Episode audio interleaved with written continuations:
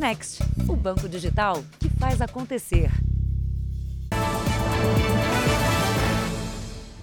Boa noite. Boa noite. A polícia de São Paulo já sabe o que teria motivado o assassinato de um dos chefes da maior facção criminosa do país. Segundo a investigação, o homem que atirou tinha uma desavença pessoal com o criminoso Anselmo Bechelli. A polícia vasculhou câmeras de segurança no raio de 2 quilômetros de distância do local do crime para tentar descobrir onde o carro da vítima começou a ser seguido. Assim, os investigadores descobriram que o homem que matou Anselmo Bechelli e Antônio Corona perseguiu as vítimas por apenas 300 metros. O atirador conhecia bem a rotina de Anselmo Bechelli, que para a Polícia Civil era o alvo do ataque. O assassino agiu sozinho e esperou por duas horas até o motorista buscar Anselmo num imóvel da zona leste de São Paulo. O atirador parou ao lado do veículo onde estavam os dois homens disparou ao menos oito vezes, checou se havia atingido as vítimas e efetuou mais dois tiros antes de fugir. A polícia suspeita que a causa da morte foi uma desavença pessoal entre Anselmo e um homem que prestava serviços para ele. O ataque não teria ligação com a disputa de poder dentro do crime organizado. Bechelli era tido como o número um do PCC fora das cadeias ele estava em liberdade e comandava um império no mundo do crime, dominando a rota do tráfico internacional de drogas da Bolívia para a Europa. Tinha um patrimônio pessoal avaliado em meio bilhão de reais. Veja agora outros destaques do dia. Sobe para 21 o número de mortos por causa da chuva na Bahia. Em Itambé, no sul do estado, os rios transbordaram. Temporais também atingem Minas Gerais e municípios da Grande São Paulo. Desemprego recua, mas ainda atinge quase 13 milhões de brasileiros. O mundo ultrapassa a marca de um milhão de casos de Covid num dia. A série especial, o pronto-socorro dos bichos, clínicas e ONGs que acolhem animais vítimas de maus tratos.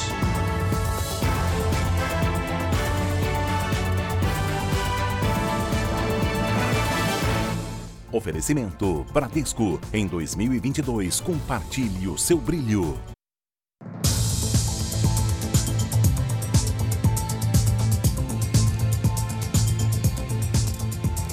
Pacientes com gripe lotam os postos de saúde em São Paulo. Tendas foram montadas para reforçar o atendimento a quem chega com problemas respiratórios.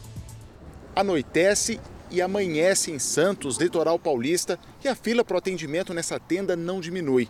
Essa mulher está com sintomas de gripe e à espera de atendimento há mais de 24 horas. Eu cheguei aqui de manhã, desde ontem aqui, um monte de idoso para ser atendido, eles não, não, não dão prioridade, não estão não nem aí com nada, uma falta de organização, eles estão tudo perdido lá dentro. Sem atendimento adequado, as pessoas dormem pelos cantos, situação que se repete nas unidades básicas de saúde na cidade de São Paulo. Cheguei aqui 8 horas da manhã, saí daí 7 horas da noite. Ontem à tarde tive que parar a corrida, vim atender a minha filha, também com os mesmos sintomas, muito mal. Chegou aqui, não tinha médico ontem o dia inteiro, também não tinha médico até a noite, às 19 horas. Aglomerações que podem aumentar o risco de contrair outras doenças, diz esse epidemiologista. Especialmente quando nós temos um surto de doenças infecciosas respiratórias, como é o caso da Covid, como é o caso da gripe, não é adequado que as pessoas fiquem aglomeradas esperando pelo atendimento médico seria muito mais adequado que as unidades básicas de saúde fizessem uma fila que respeitasse o distanciamento, fizessem um agendamento que evitasse que as pessoas ficassem expostas ao vírus. A cidade de São Paulo registrou em menos de um mês quase 240 mil atendimentos de pessoas com problemas respiratórios, mais da metade desse número de pessoas com suspeita de gripe. Segundo a Secretaria Municipal de Saúde, uma parte dos leitos neste hospital da Zona Norte foi destinada só para atendimento de pacientes com quadro grave de síndrome respiratória. A estratégia é concentrar o tratamento em um local para fazer a identificação dos tipos do vírus influenza que estão circulando pela capital. Em Ferraz de Vasconcelos, na região metropolitana, também foram criadas unidades especiais para o atendimento de pessoas com problemas respiratórios. Esses pacientes, eles chegam, eles não precisam de agendamento prévio, eles podem passar em consulta é através é, de livre demanda. Essa medida se faz necessária para que os pacientes não enfrentem essas filas longas. O desemprego está caindo no Brasil, é o que revela uma pesquisa divulgada hoje pelo IBGE. É o melhor resultado desde o começo da pandemia. Foram cinco meses reorganizando a vida até voltar ao mercado de trabalho. Em outubro, Flávio foi contratado como supervisor de compras nessa empresa em São Paulo. Quando você perde o emprego, você perde praticamente o, o chão. Ah, é hora de cortar gasto daqui, cortar gasto dali. Então, assim, eu me via é, perdendo meus bens adquiridos em tanto tempo. Flávio faz parte do grupo de brasileiros que, entre agosto e outubro, contribuíram para a queda da taxa de desemprego no país. Mais pessoas estão conseguindo uma vaga ou uma ocupação. É o que mostra a pesquisa feita pelo Instituto Brasileiro de Geografia e Estatística, o IBGE, que registrou no trimestre queda de 12% no número de desocupados. Segundo o IBGE, o que chamou a atenção é que houve avanço no trabalho com carteira assinada. Dos 10 grupos de atividade econômica pesquisados, seis aumentaram as contratações. E nos segmentos da agricultura, comunicação e tecnologia e construção civil, os números são iguais ou melhores do que antes da pandemia. Esse processo de reação ele está ligado à flexibilização de atividades que ficaram mais tempo afetadas pelas medidas restritivas, como é o caso dos serviços. Segundo o IBGE, é o menor desemprego registrado desde fevereiro de 2020, início da pandemia do novo coronavírus. Desde o início do ano, nós contratamos mais de 30 funcionários e o, e o panorama para o ano que vem, é, nós temos mais 30 vagas abertas até o meio do ano. Mesmo com os bons resultados, 12 milhões de pessoas ainda buscam uma oportunidade. Para quem já esteve desse lado, o conselho é ter persistência. As oportunidades estão surgindo, né? E o que eu deixo para o pessoal é não desistir. Motorista do ônibus que caiu numa ribanceira em Aparecida de Goiânia prestou depoimento à polícia. O acidente na sexta-feira matou seis pessoas, 41 ficaram feridas.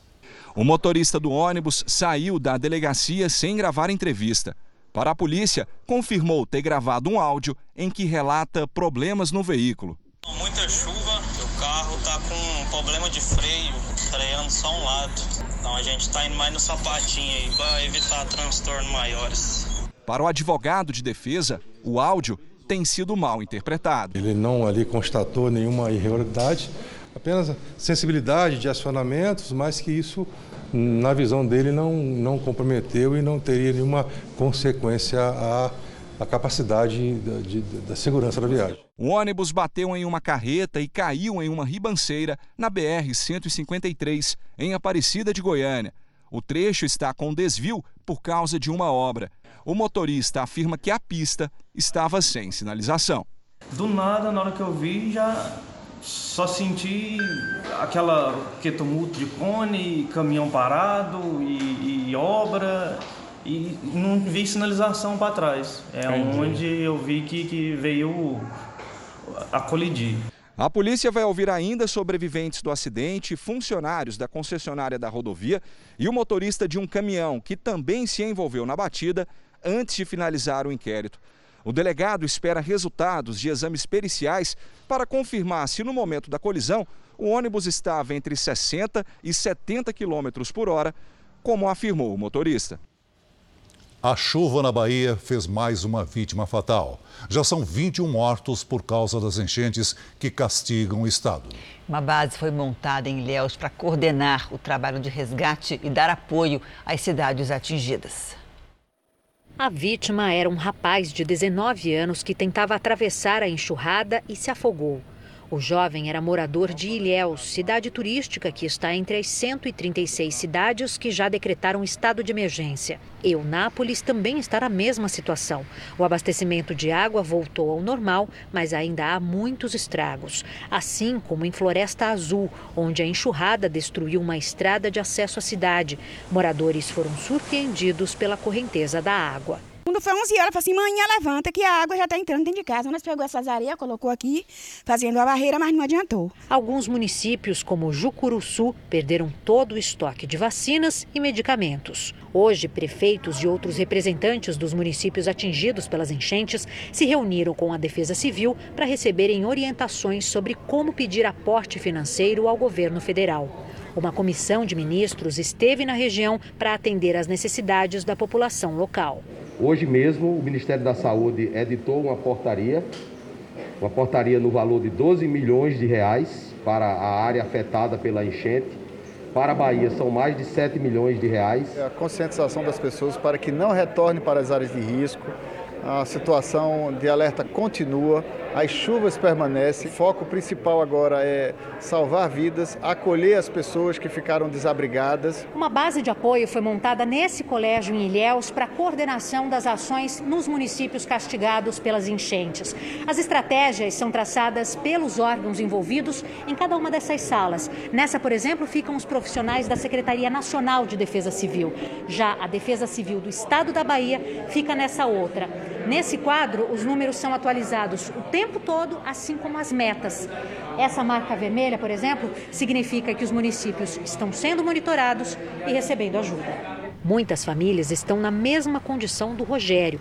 A água chegou até o teto da casa dele. Fralda, roupa, guarda-roupa, não sobrou nada. Aqui estava uma média de 5 a 6 metros de água aqui acima. E para entender o motivo de tanta chuva, Mariana Bispo já está aqui com a gente. Oi, Mariana, boa noite para você. Por que um volume tão intenso de água? A gente tem a explicação, Janine. Boa noite para você, Celso, e a todo mundo que está acompanhando a gente aqui no JR. Bom, essas nuvens de chuva em cima da Bahia são resultado de uma combinação de fatores. E o principal deles é o Laninha, que está, que nessa época do ano costuma atuar na metade norte do país.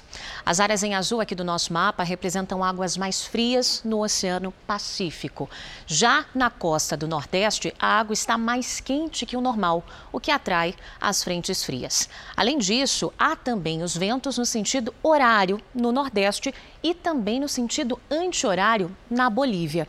Toda essa engrenagem funcionando ao mesmo tempo faz com que os corredores de nuvens carregadas apareçam, né? Que justamente são essas nuvens aparecendo ali no nosso mapa. Isso tudo explica a imensa quantidade de chuva dos últimos dias.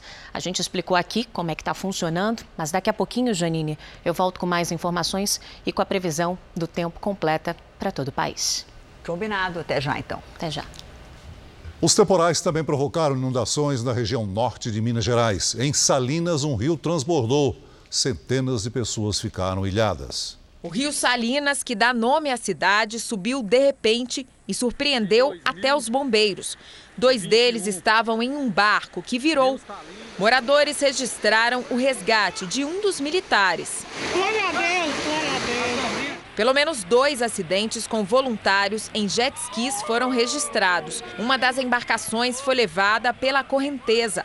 A água invadiu um lar de idosos e voluntários tentavam salvar o que dava. O fornecimento de água e energia foi comprometido e várias famílias ficaram desabrigadas. Em Porteirinha, também no norte do estado, as ruas foram tomadas pela água e a BR 122 ficou intransitável para carros pequenos. Caminhoneiros cobram 150 reais para atravessar os carros que chegam na cidade. Tô com medo de passar nesse negócio aí, né? Em Rubelita, a água barrenta invadiu casas. Algumas ficaram submersas. O volume de chuva preocupa também pelo risco de rompimento de barragens. No município de Águas Vermelhas, famílias vizinhas de uma hidrelétrica foram retiradas.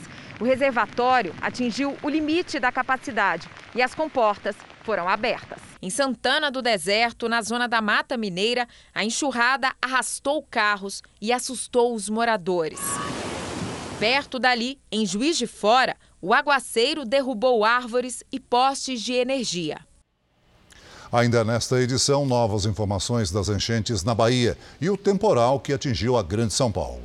O assunto agora é pandemia. Nos Estados Unidos, o aumento de casos e internações de Covid com crianças preocupa autoridades da saúde. Muitas regiões já estão em estado de alerta. As alas pediátricas dos hospitais americanos se preparam para um janeiro preocupante.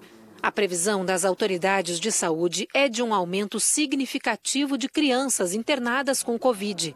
Os casos de hospitalização mostram que a maioria não estava com o esquema de vacinação completo. Nos Estados Unidos, já é possível receber a primeira dose a partir dos 5 anos de idade.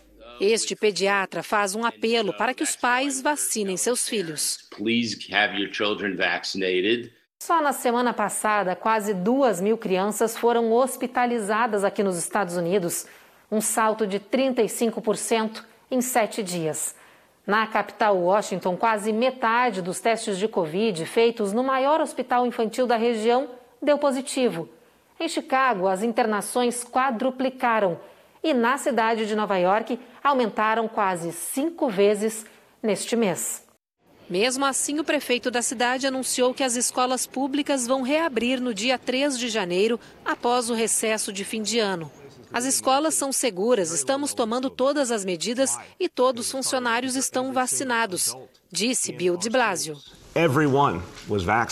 Mas, segundo a Associação Americana de Pediatria, é preciso ter cautela. As crianças não estão livres da Covid e as menores de 5 anos não podem ser vacinadas. Além disso, estamos no período de festas de fim de ano e a Omicron é altamente transmissível. Especialistas dizem que a baixa taxa de vacinação no país está impulsionando o aumento das internações de adultos e crianças. São mais de 243 mil novos casos por dia, 105% a mais do que há duas semanas. Na China, mais uma cidade entrou em confinamento para tentar conter o avanço da pandemia. Moradores de Yan'an, na região norte do país, só podem sair de casa para fazer compras ou receber atendimento médico.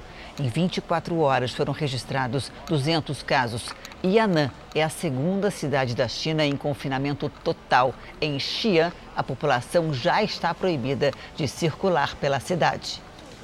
Veja daqui a pouco: o temporal atinge cidades da Grande São Paulo e motoristas ficam ilhados.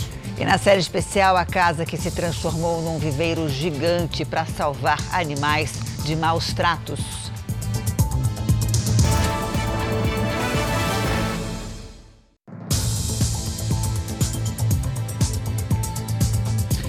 As mudanças na carteira de motorista foram publicadas hoje no Diário Oficial da União. A nova CNH deve ser usada em todo o país a partir de junho do ano que vem. O novo documento é mais colorido, mantém a foto do condutor e o QR Code implementado em 2017. Entre as novidades, a adoção do padrão internacional para os tipos de veículos que a pessoa está habilitada a dirigir.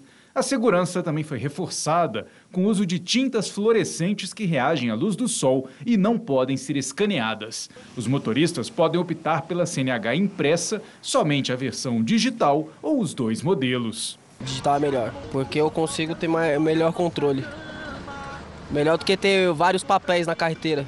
Nem todo mundo que tem internet, né, dependendo do local. Nós estamos numa era de transformação digital, ou seja, o documento está deixando de ser físico, passando para totalmente um modelo digital. Então não havia sentido a gente mudar todo o parque gráfico, todas as instalações, maquinários, todo o sistema para mudar para um documento, um formato em cartão plástico, né, que em alguns anos ele já estaria obsoleto também. As especificações da nova Carteira Nacional de Habilitação foram publicadas hoje no Diário Oficial da União.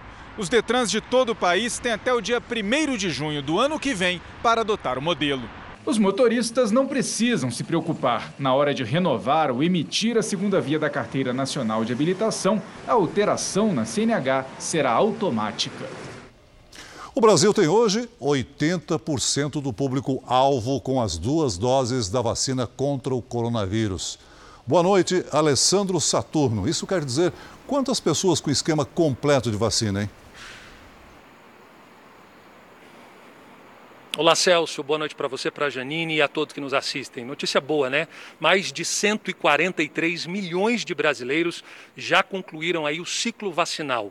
Desde o começo da campanha, foram aplicadas 320 milhões de doses de vacinas e mais de 16 milhões de pessoas já tomaram a terceira dose até agora. Lembrando que esse reforço ele deve ser aplicado quatro meses após a segunda dose. Bom, segundo o Ministério da Saúde, vacinas 100% nacionais já estão sendo produzidas pelos laboratórios da Fundação Oswaldo Cruz, o que permite que o Brasil faça doação de vacinas a outros países já a partir do ano que vem. Celso Janini. Obrigado pelas informações, Alessandro. Olha, começou a valer a medida provisória que pretende modernizar os cartórios brasileiros. Um sistema eletrônico deve interligar os cartórios e permitir a consulta de registros públicos pela internet. Segundo o Ministério da Economia, a mudança é para facilitar negócios como a compra da casa própria, já que o custo com a documentação e o prazo máximo para os serviços deve diminuir. Veja a seguir novas informações das chuvas nas cidades ribeirinhas da Bahia. E na série especial, clínicas que recuperam animais que sofrem maus tratos. E daqui a pouco, no musical Gênesis in Concert, as músicas que marcaram a novela que conquistou o Brasil.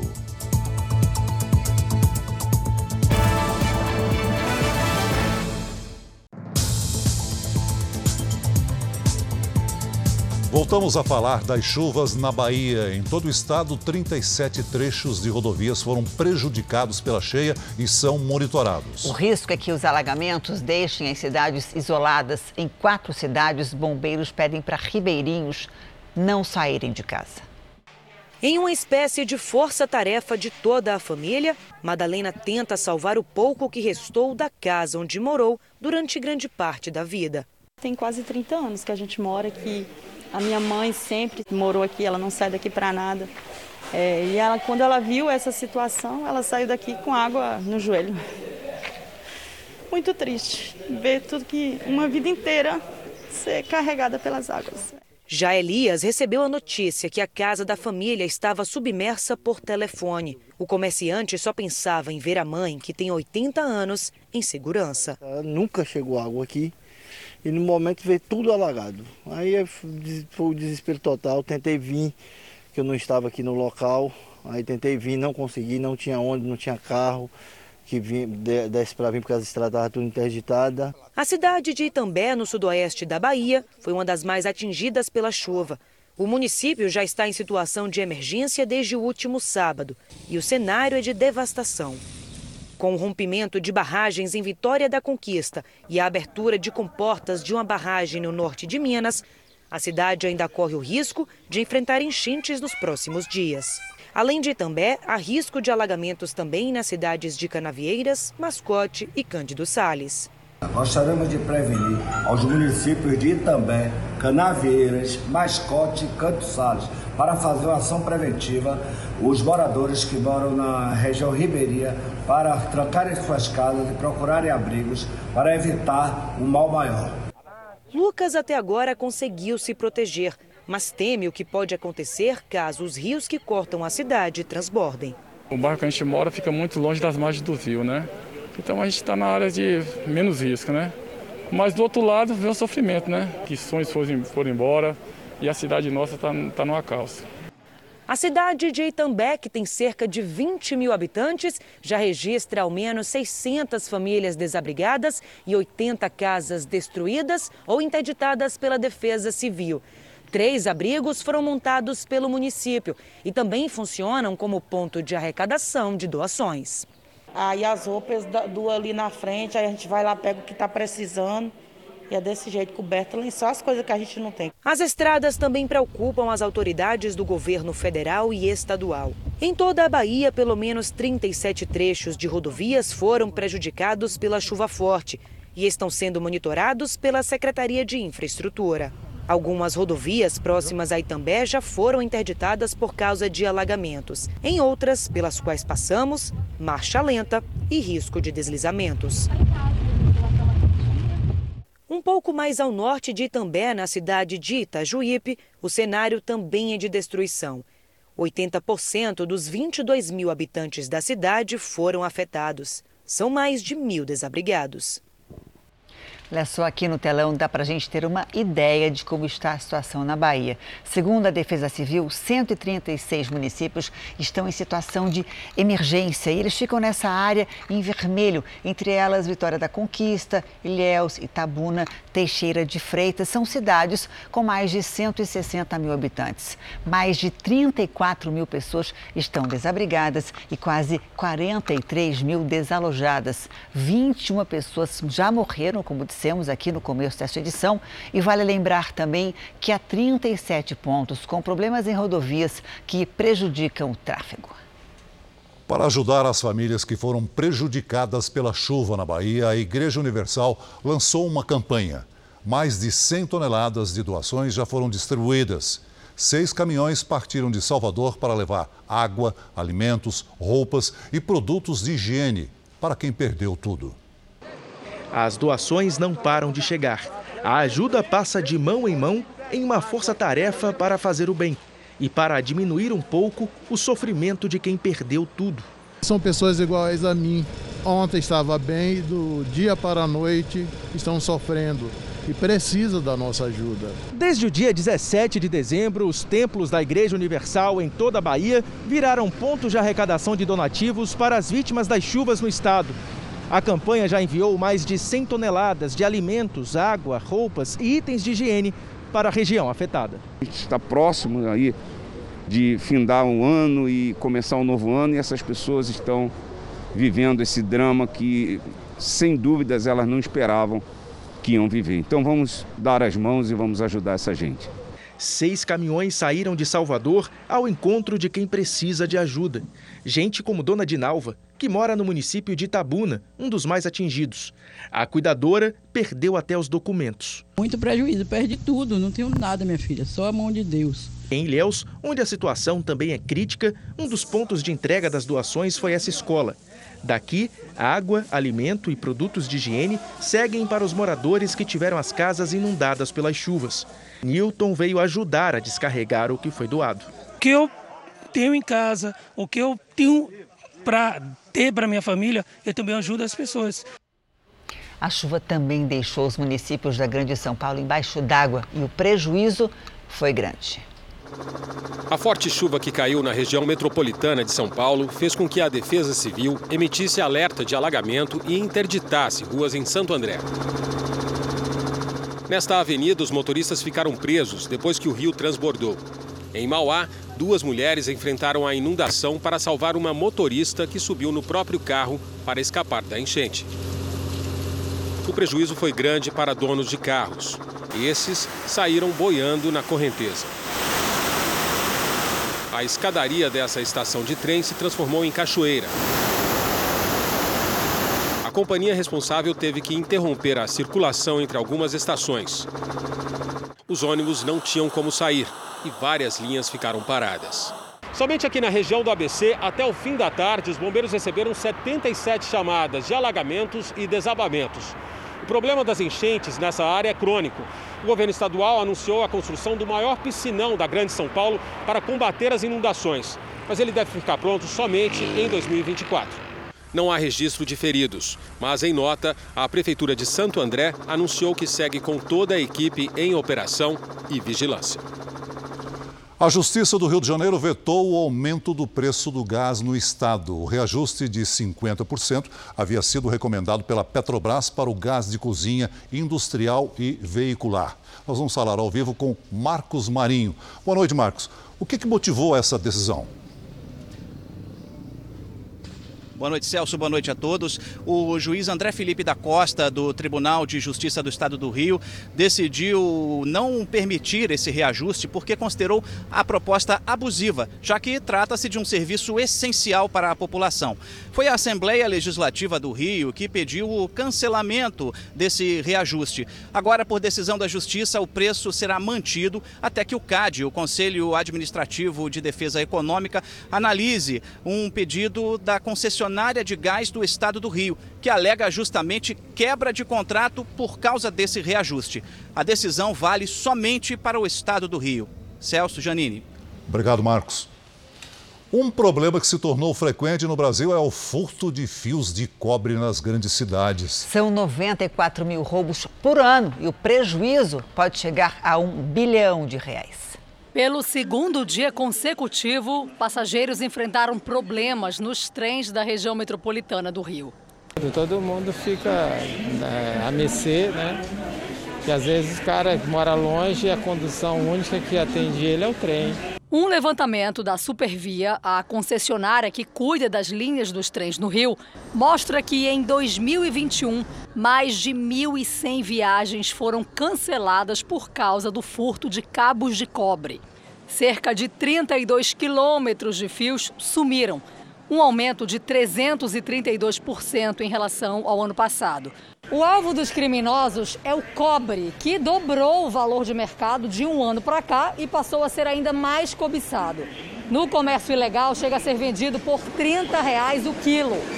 E como, na maioria dos casos, falta fiscalização rigorosa e a punição é leve, é quase como se houvesse um estímulo para a prática desses furtos. Uma pena muito pequena para quem pratica esse tipo de delito. É um crime sem violência ou grave ameaça e normalmente o, o criminoso ele, ele é liberado na audiência de custódia. No estado do Rio, num período de um ano e meio, 10 mil residências ficaram ao menos uma vez sem energia elétrica até que a fiação roubada fosse reposta. Ano passado, a interrupção dos serviços atingiu quase 10 milhões de clientes, o equivalente às populações de Santa Catarina e Sergipe juntas um prejuízo de um bilhão de reais. Nós estimamos que foram roubados em torno de 8,6 milhões de cabos de cobre ao longo dos últimos cinco anos. Essa, essa quantidade dá para nós colocarmos cabos de cobre, interligarmos, fazermos internet ao longo do Brasil inteiro, indo e voltando do Epoque ao Chuí. Inacreditável, né? Vamos agora com a opinião de Augusto Nunes. Oi, Augusto, boa noite para você. Boa noite, Janine. Boa noite, Celso. Boa noite a você que nos acompanha. O saidão de Natal voltou a reduzir expressivamente a população carcerária e a aumentar por 10 dias a insegurança da população que respeita a lei. Como sempre, a lista dos beneficiários dessa liberalidade brasileiríssima inclui delinquentes famosos, como Suzanne von Richthofen, Elisa Matsunaga ou Alexandre Nardoni. Como sempre, o perigo maior mora na multidão de anônimos. Muitos festejarão a liberdade com socos e pontapés do Código Penal. Centenas exercerão o direito de ir e vir para fugir da cadeia. Nosso sistema prisional permite que qualquer assassino, por exemplo, tenha direito a três refeições por dia, pouco trabalho, muitas horas de descanso e frequentes folgas em liberdade. Enquanto isso, gente honesta acorda de madrugada, passa horas espremida no transporte público superlotado, sobrevive com empregos extenuantes e não tem dinheiro para alimentar-se adequadamente. Em resumo, a vida de bandido preso é bem melhor que a de incontáveis brasileiros sem contas a acertar com a justiça. A Suprema Corte da Rússia determinou o fechamento da principal organização de direitos humanos do país a ONG foi acusada de agir contra os interesses russos por receber fundos estrangeiros. Opositores afirmam que a decisão faz parte de uma onda de repressão contra críticos do governo. Manifestantes protestaram contra o fechamento da organização. Uma pessoa foi presa. A ONG tinha reconhecimento internacional por defender direitos humanos no país desde 1980. A polícia da Califórnia, nos Estados Unidos, divulgou imagens da ação que terminou com a morte de uma adolescente de 14 anos. Os agentes foram chamados após um homem invadir a loja e agredir diversas mulheres. As câmeras mostram quando o suspeito é encontrado e baleado. Ele acabou morto. Valentina estava com a mãe num provador e acabou atingida no peito. Analistas de segurança afirmam que os policiais usaram força excessiva ao disparar com um rifle dentro de uma loja de departamento. Nos Estados Unidos, um flagrante impressionante. A queda de um avião no sul do estado da Califórnia foi registrada por uma câmera de segurança. Não houve sobreviventes. De acordo com autoridades americanas, o jato Learjet 35A bateu em linhas de transmissão de energia antes de tocar no chão. E esse é um dos destaques do portal r7.com. E para ler essa e outras notícias, acesse r7.com. Por causa do aumento dos casos de Covid, mais 2.500 voos foram cancelados no mundo, a maioria nos Estados Unidos. Os cancelamentos e atrasos ocorrem na época mais movimentada do ano para as companhias aéreas. Hoje, mais de 5 mil voos decolaram com atraso. Passageiros enfrentaram longas filas. Pilotos, comissários de bordo e outros funcionários foram contaminados e não há mão de obra suficiente para fazer a substituição. O mundo ultrapassou a marca de 1 milhão e 400 mil casos de Covid num único dia. E uma pesquisa divulgada hoje reforça que pacientes recuperados da infecção pela Omicron podem estar mais protegidos contra a doença. O estudo é de pesquisadores sul-africanos, onde a Omicron foi mapeada pela primeira vez. A pesquisa concluiu que pessoas infectadas com a nova variante desenvolvem imunidade contra a mutação Delta, que foi detectada na Índia e matou mais pessoas no mundo todo. A pesquisa, que ainda vai passar pela análise de outros cientistas, foi feita com 33 pacientes vacinados e não vacinados contaminados com a Omicron. Ainda de acordo com o estudo, as pessoas que receberam todas as doses da vacina desenvolveram mais a proteção contra a Delta. Cientistas do Instituto de Pesquisas em Saúde da África afirmaram que se a Omicron prevalecer, pelo menos por enquanto, teremos menos vidas perdidas, afirmou um dos responsáveis pela pesquisa. Mesmo sendo menos grave, a Organização Mundial da Saúde alerta que a rápida propagação da nova variante pode provocar uma superlotação nos hospitais, principalmente entre os não vacinados, o que vem acontecendo em toda a Europa. Portugal registrou hoje o maior número de casos desde o início da pandemia, mais de 17 mil em um único dia. O Reino Unido também bateu recordes e a França está entre os países com o maior número de infecções confirmadas em 24 horas.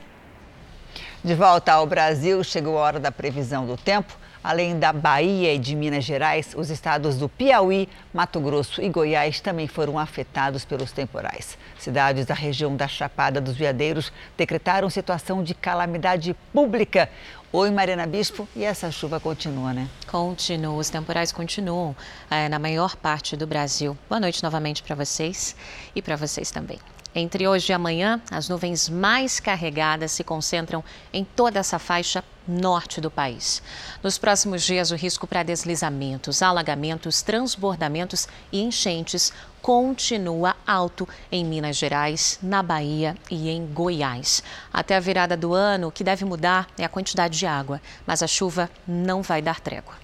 Nos outros estados do Sudeste, em Mato Grosso do Sul, no Paraná e em Santa Catarina, sol pela manhã e temporais isolados à tarde. No norte, chove a qualquer hora do dia amanhã. Enquanto isso, no Rio Grande do Sul, contraste, tempo quente e muito seco. Em Porto Alegre, ó, máxima de 33 graus amanhã. No Rio de Janeiro e em Salvador, faz 29 e 28 graus. Em Goiânia, 27 graus. Em Teresina, 34 e em Porto Velho, 31 graus. Em São Paulo, tempo abafado e chuva forte até a virada do ano. Amanhã faz 27 graus. Celso. Mariana, vamos ao tempo delivery. O Val Marino já está ansioso para a virada do ano e quer saber como fica o tempo em Novo Hamburgo, no Rio Grande do Sul. Perfeito, muito obrigada pela participação. Até quinta é tempo firme, faz 33 e 35 graus. A partir de sexta-feira, chance de pancadas de chuva e tempo bastante abafado. A temperatura pode chegar a 36 graus. Calor, né, Celso? Sem dúvida. E agora a vez da Rosália de Penedo, no Rio de Janeiro. Obrigada pela participação informação também, Rosália. Os próximos dias em Penedo serão de sol e chuva, máximas entre 23 e 26 graus. E você que está assistindo a gente, participe também do nosso Tempo Delivery pelas redes sociais. Mande sua mensagem com a hashtag você no JR que a gente responde. Até amanhã, pessoal. Obrigada, Mariana. Até amanhã. Até amanhã. Depois de fazer história na teledramaturgia brasileira, a superprodução Gênesis foi parar no palco em mais um especial de fim de ano da Record TV. O musical Gênesis in Concert vai apresentar as canções da novela que conquistou o Brasil. 14 atrações musicais com interpretações exclusivas para o espetáculo. O especial Gênesis in Concert traz para o palco algumas músicas que fizeram parte da trilha sonora de Gênesis e narraram grandes histórias. É um presente para o telespectador, porque pega todas as cenas que tiveram números musicais, que foram as, as, passagens mais importantes da novela, e coloca no palco com uma orquestra linda, grandiosa, e está muito emocionante. As cenas, vocês lembram, são lindas e as músicas é, que, que, retratam essas cenas são as músicas que nós vamos trazer para vocês essa noite. Então, aguenta coração, vai ser emocionante. Orquestra, coral, cantores e cantoras.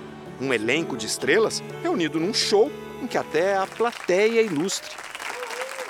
Gênesis fez história na teledramaturgia brasileira e o especial desta noite promete resgatar todas as emoções que cada fase despertou. A superprodução foi dividida em sete fases: Éden, Noé, Torre de Babel, Ur dos Caldeus, Abraão, Jacó e José. 220 capítulos com mais de 450 atores, o maior elenco da teledramaturgia brasileira.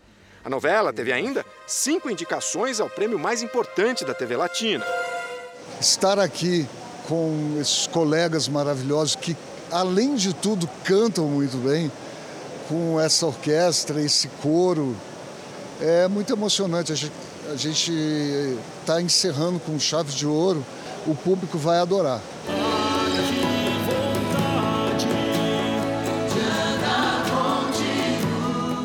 O roteiro sobre o início da humanidade contou com mais de 800 profissionais, oito cidades cenográficas, 30 mil peças de figurino e locações no Brasil e em Marrocos.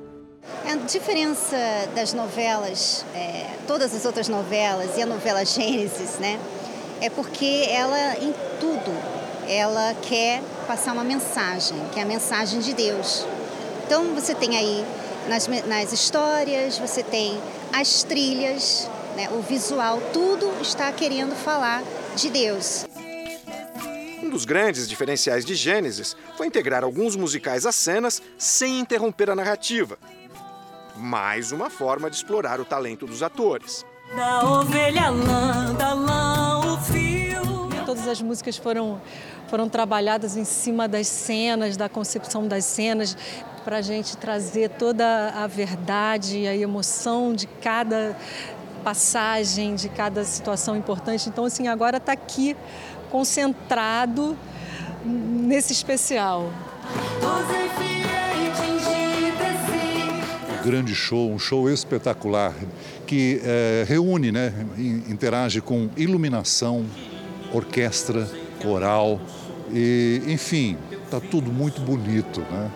contigo estou até o fim. Eu ouço a música, eu já lembro da cena e como foi, o que estava acontecendo, né? Então está muito legal, está muito espiritual. A gente viu os cantores, eles cantam mesmo da alma, do espírito. Então eles não estão ali querendo se exibir, nada disso, mas querendo realmente é, passar aquela mensagem da letra da música. O musical Gênesis em Concert começa daqui a pouco às 10h45 da noite.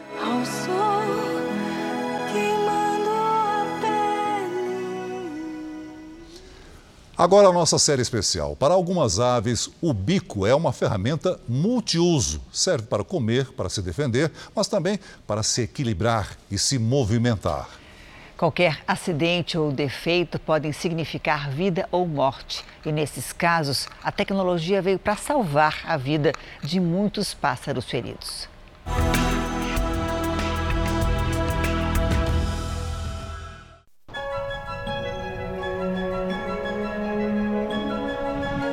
Planeta, o Brasil é o país que possui a maior biodiversidade. São mais de 120 mil espécies de invertebrados, quase 9 mil de vertebrados e cerca de 2 mil espécies de aves.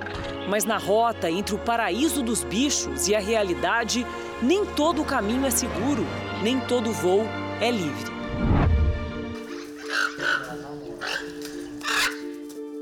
Araras que perderam as pernas. Não se sabe se por acidente ou por maus tratos.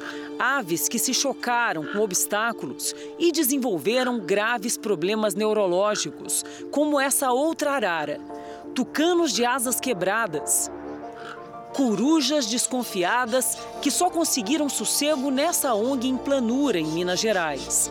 Não falta quem venha deixar aqui, nas mãos de Paulo, um animal ferido, desamparado, faminto e sem condições de voltar à natureza. Paulo, que não é biólogo nem ambientalista, resolveu fazer sua parte. Aos poucos, transformou a casa em um viveiro gigante, com recursos próprios e a ajuda da família e de alguns amigos. Hoje são quase 300 aves.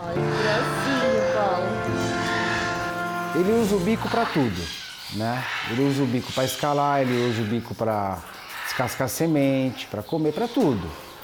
E uma, no caso, uma arara sem a parte de cima, que é a rinopeca, né? Ela não consegue se alimentar. Ela vai se alimentar via papinha. E se a gente solta uma ave dessa e cai na natureza, ela vai morrer. A dedicação integral tem recompensa.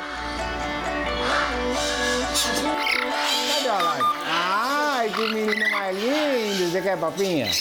Os visitantes geralmente são bem recebidos, mas é bom ficar atento. Enzo não pode. Enzo está na área e, como toda cacatua, não segura a curiosidade. Ele está comendo o microfone, gente. Nossa!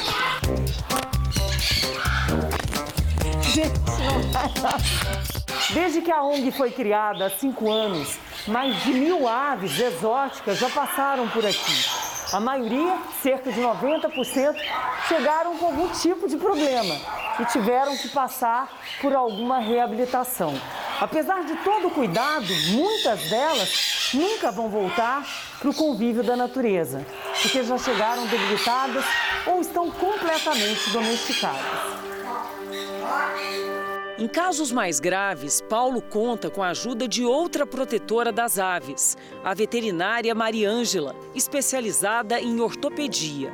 Ela desenvolve e implanta próteses para que animais feridos voltem a ter autonomia e qualidade de vida.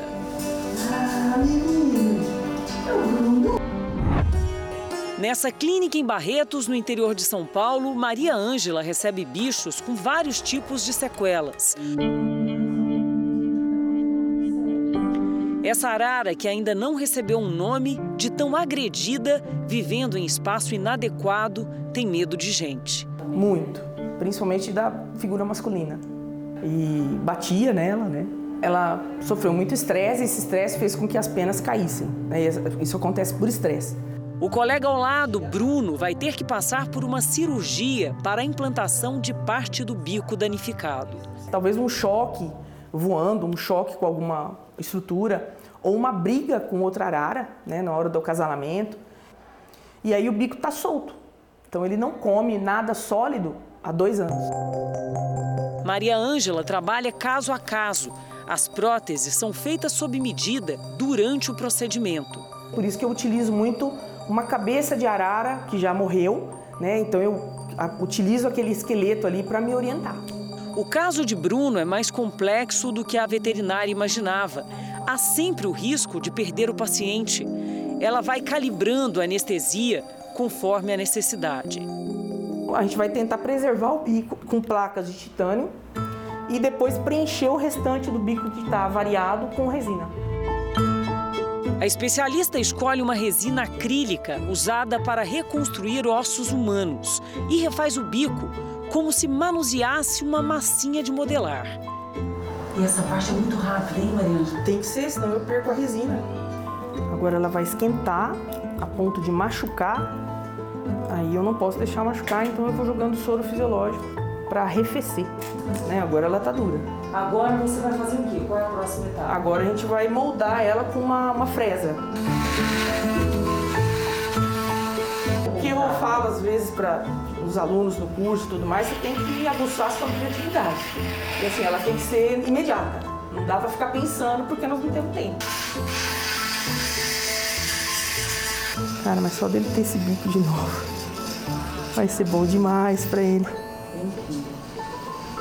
Nossa, mas já parece tão melhor, hein? E depois de 24 horas, a nossa equipe voltou aqui à clínica da doutora Mariângela para ver como é que tá o Bruno, que agora está passando por alguns exames. Já está reagindo, a doutora acha que ele está bem e até chegou a experimentar alguma coisa para comer. Bruno toma água pela primeira vez. Ainda está atordoado com a cirurgia, mas o carinho é grande e a veterinária vai oferecendo com calma algumas tentações, sementes que a ave adora. Eu cheguei aqui feliz da vida, vim até mais cedo, né? Porque eu queria vê-lo. Eu cheguei feliz da vida, porque é, tá dentro do esperado. A dona estava à distância, né? Sim. A... Você fez uma ligação para ela. É, nós, eu mandei um áudio, ela me respondeu. Mandei as fotos, né? Ela tá muito feliz de estar tá vendo ele. Quando ela viu o bico, qual foi a reação? Ela começou a chorar. Outros tantos pássaros, após um longo tratamento, conseguem voar ainda mais alto e voltar para casa na natureza.